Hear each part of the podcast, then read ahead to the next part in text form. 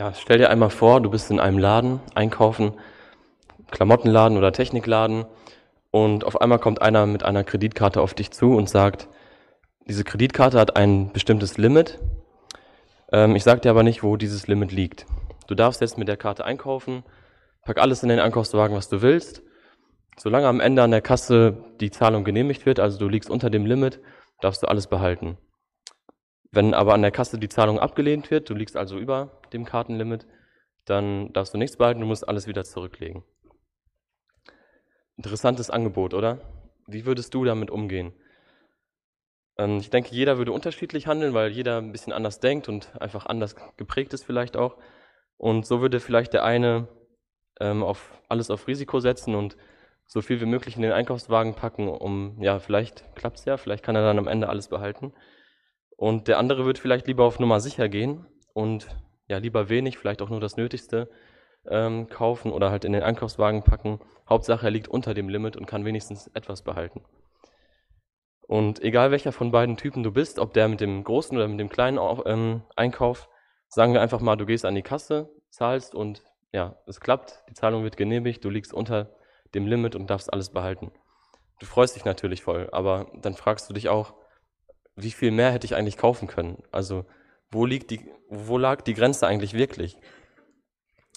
Und der Besitzer äh, sagte dann, die Kreditkarte, die hatte gar kein Limit. Ich habe dir nicht die Wahrheit gesagt.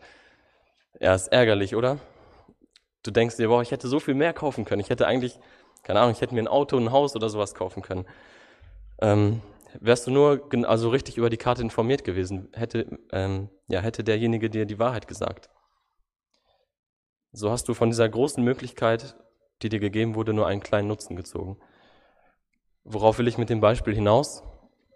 In meiner Andacht soll es nicht um Finanzen oder sowas gehen, sondern ich möchte dich vielmehr motivieren, über dein Gebetsleben und deine Vorstellung von der Größe Gottes oder ja, der Größe Gottes im Zusammenhang mit dem Gebet ähm, nachzudenken.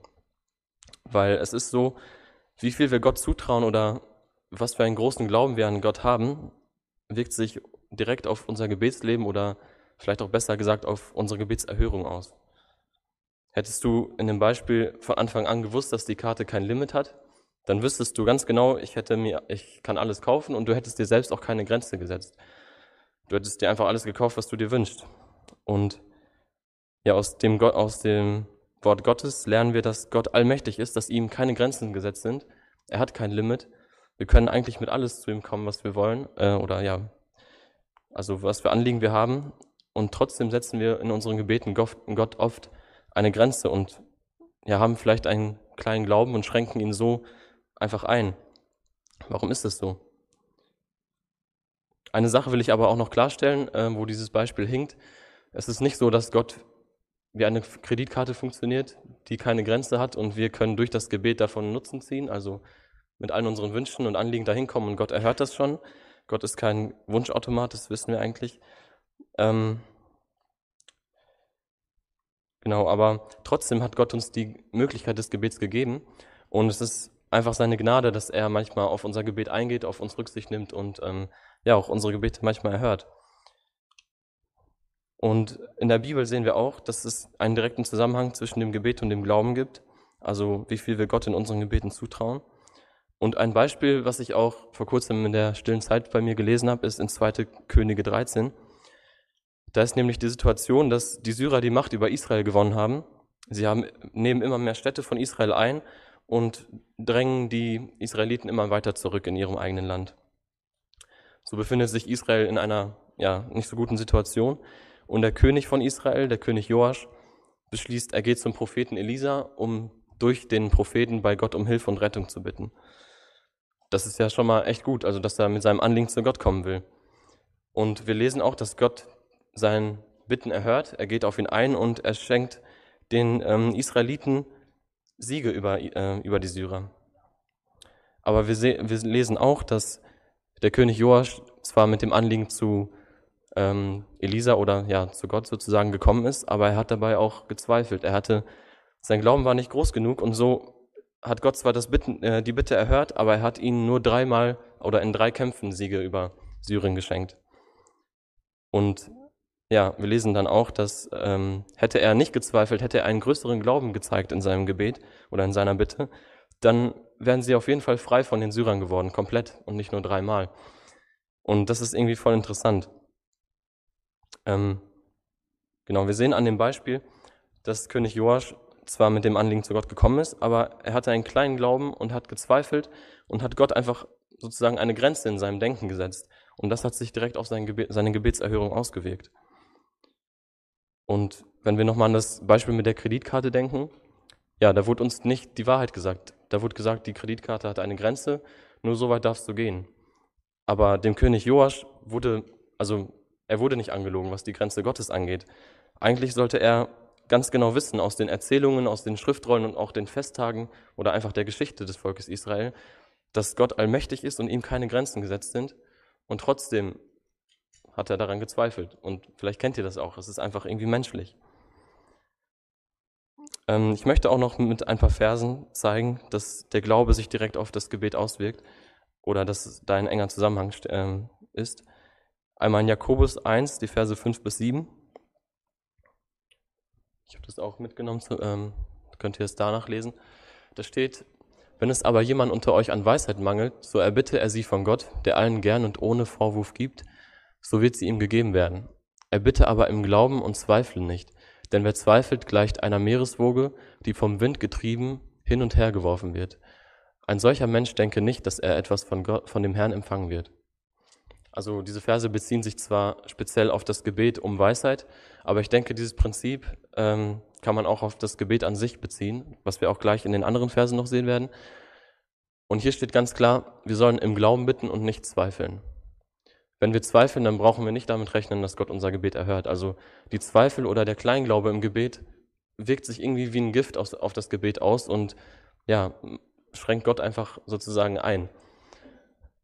An einer anderen Stelle, Markus 11, Vers 24, sagt Jesus selbst, wie wir oder mit was für einer Haltung wir äh, beten sollen. Da sagt Jesus, darum sage ich euch, alles, was ihr auch immer im Gebet erbittet, glaubet, dass ihr es empfangt, so werdet, ihr, äh, so werdet, so wird es euch auch zuteil werden. Ähm, genau, in manchen Übersetzungen steht auch, glaubt, dass ihr es schon empfangen habt. Also ich finde das irgendwie interessant. Wir sollen so sehr daran glauben, wenn wir mit etwas vor Gott kommen, als ob wir es schon empfangen haben. Also so sehr damit rechnen, dass Gott es erhört und nicht daran zweifeln, als ob wir es auf jeden Fall bekommen werden. Aber man könnte jetzt vielleicht auch denken, diese Verse wirken irgendwie so, ja, wie schon davor gesagt, dieser Wunschautomat, dass ich einfach alles bitten kann und Hauptsache ich glaube nur stark genug, dann schenkt mir Gott auch alles. Deswegen möchte ich noch zwei Verse lesen aus Johannes 14. Die Verse 13 und 14, da sind, werden auch zwei wichtige Punkte fürs Gebet deutlich. Da steht, und alles, was ihr bitten, werden, bitten werdet in meinem Namen, das will ich euch tun, damit der Vater verherrlicht wird in dem Sohn. Wenn ihr etwas bitten werdet in meinem Namen, so werde ich es tun. Ja, ähm, Genau, hier steht als erstes das unterstrichen in meinem Namen.